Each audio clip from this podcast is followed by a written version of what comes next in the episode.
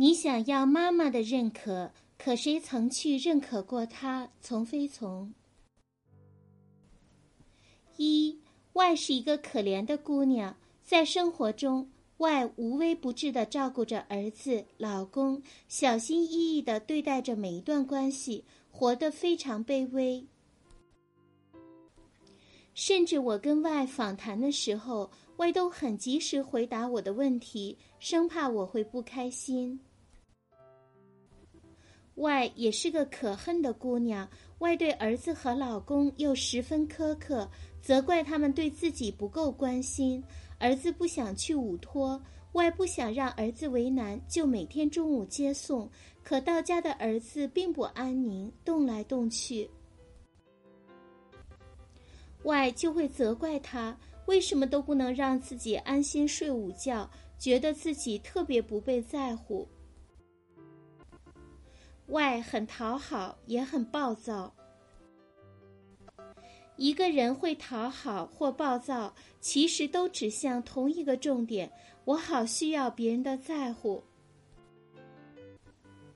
对外来说，不是他不想做自己，而是他没有能力做自己。小心的讨好都不一定能留住关系，任性做自己了，别人更不喜欢你了，怎么办？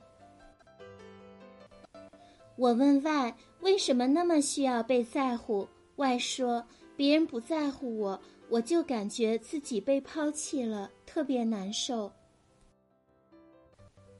二，别人不在乎我就会抛弃我，是外内心的一个信念。这个信念可以从外的原生家庭找到雏形。外说。我妈妈从来不重视我，她很情绪化，经常对我冷讽热嘲，经常打击我。我记得她都没说过我的好，总是说我这里不好，那里不好。我只要犯个错误，她能生一天的气，不理我。她不开心的时候就不说话，就会说：“你看谁谁谁哪个妈好，你就跟他。”我没办法做你妈，你看谁好就让谁做你妈。我就特别怕他不要我了。在这个家庭里，妈妈沉浸在自己的世界里，看不见外的存在，不关注外的感受。这时候的外就得不到重视，并在随时被抛弃的边缘。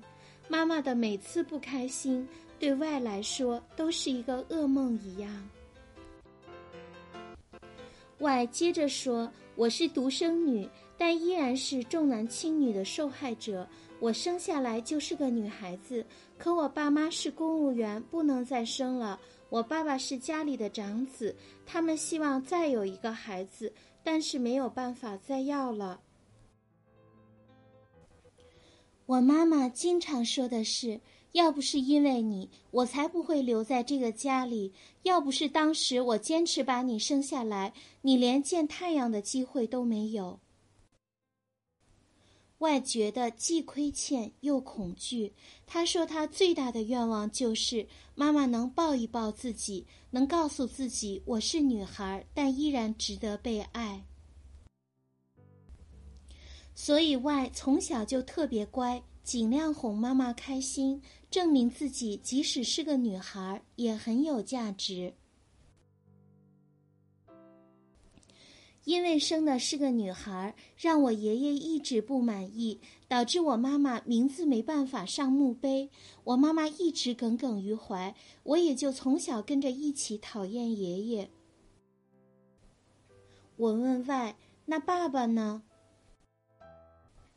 外说。爸爸就像个隐形人，不喜欢我，也不喜欢妈妈。他们从小就吵，爸爸也不太喜欢回家。三外对妈妈既恐惧又恨，觉得既然生了我，为何不爱我？我对外的遭遇也感觉很悲痛。我跟外说：“可是他拿什么来爱你？”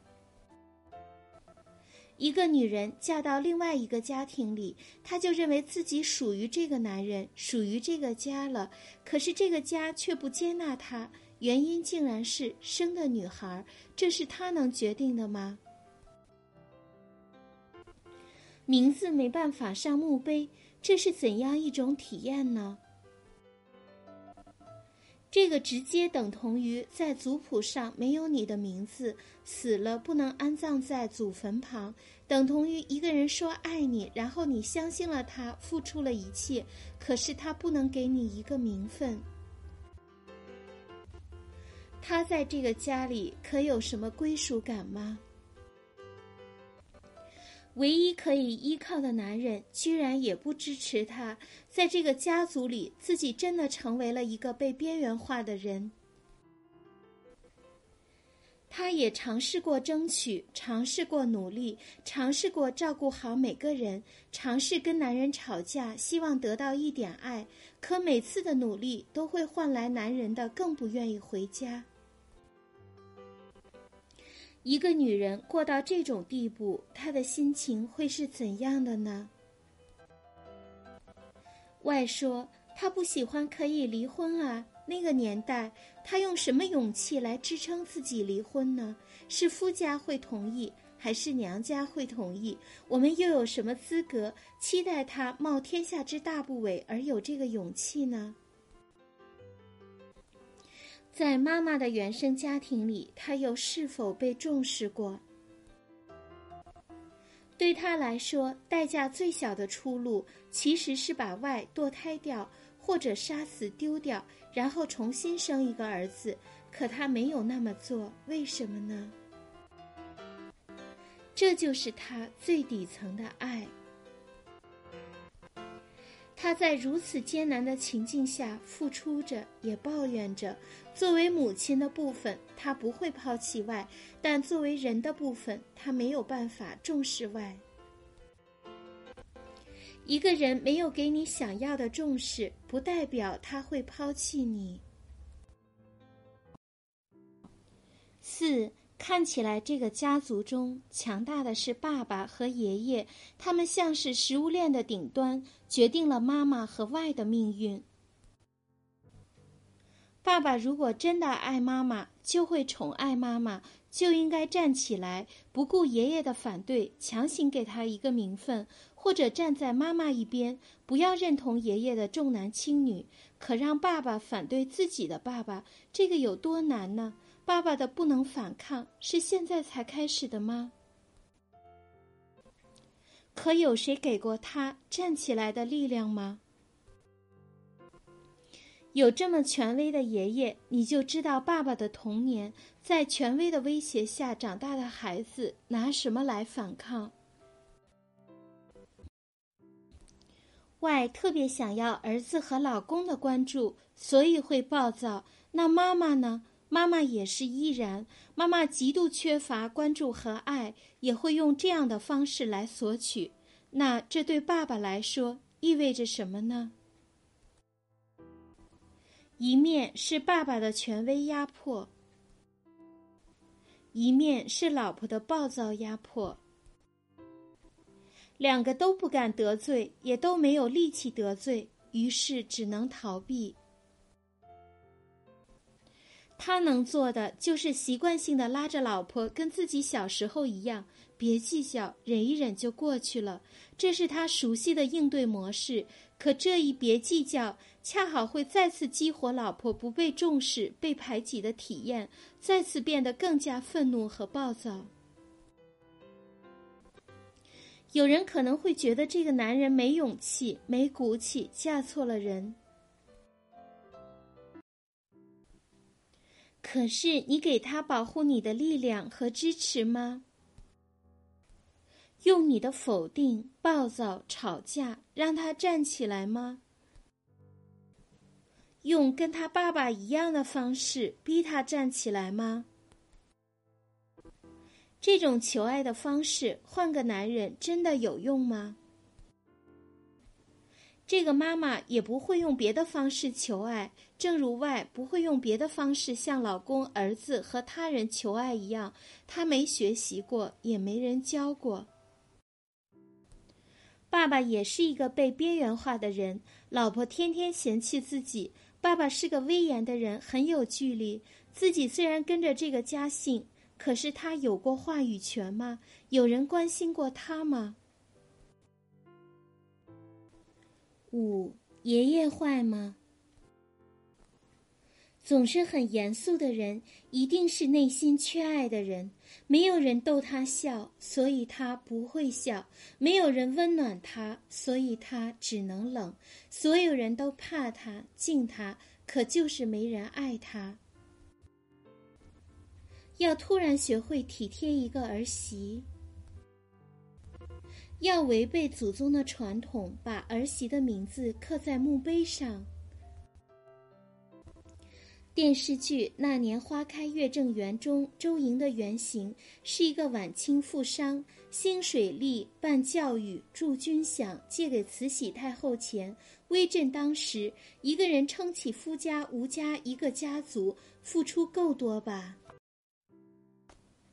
然而他死后还是进不了吴家陵园，只能在陵园以东二百米的地方安葬。